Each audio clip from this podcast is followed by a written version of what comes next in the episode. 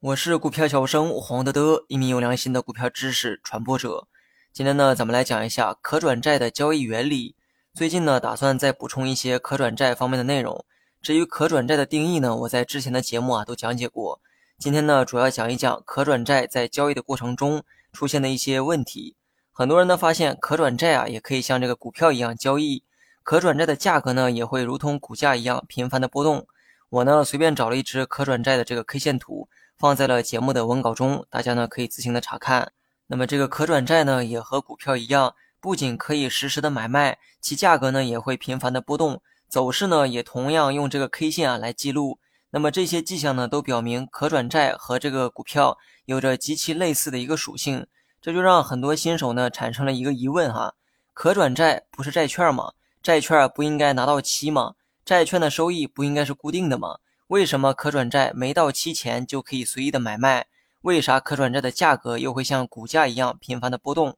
新手呢有这些疑问啊，也很正常。没有这些疑问，反倒说明呢你没有思考。可转债呢的确是债券哈，只不过呢它有一点特殊，虽然是债券，但是满足一定条件之后，你可以随时把它转换成股票去持有。但这些呢只是可转债自身属性具备的一个特点。至于它为何可以像股票一样交易？跟这些呢，其实啊没有任何关系。记住哈，世间万物皆可交易，只要有买方卖方就可以交易，只要有交易，价格呢就会出现波动。那么为了方便理解哈，接下来呢咱们举例说明一下。假如说我是一家上市公司的老总，我的公司呢决定发行可转债，一张债券是一百块。那么为了方便讲解哈，假设我的公司呢总共就发行了一张可转债，而买走它的人呢只有小明一个人。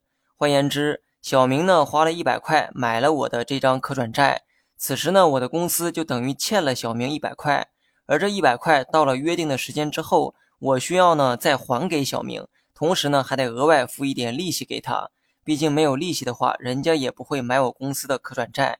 假设我承诺的是一年后还钱，且一年后的这个利息啊是百分之五，那么一年后我需要归还小明一百零五块。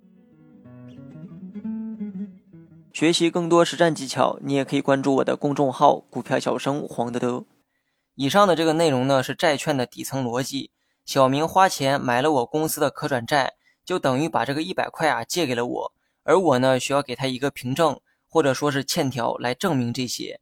于是呢，我给他了一张可转债，而我呢也需要履行当时的这个承诺，也就是一年之后需要还本付息，总共是一百零五块。但是还记得我刚才说的那句话吗？世间万物啊，皆可交易。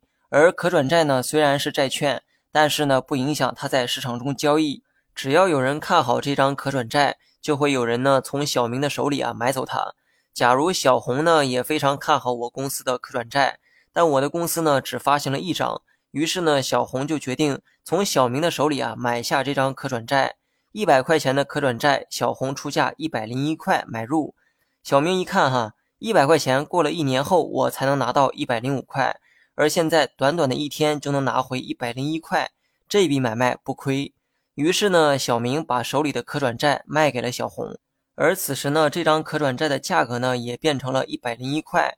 由于现在债券呢跑到了小红的手里，所以公司的这个债权人呢就变成了小红，也就是说，小红呢变成了债主。一年到期之后。公司要将本金加利息一百零五块偿还给小红，而不是小明。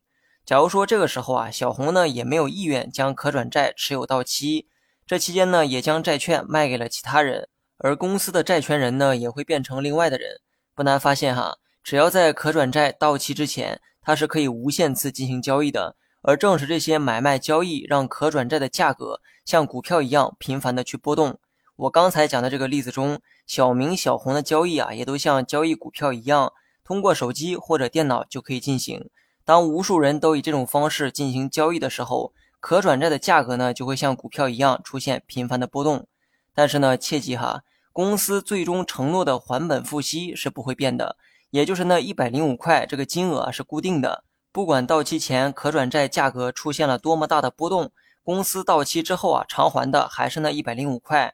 因为价格的波动呢是投资者炒作形成的，跟公司呢不发生任何关系。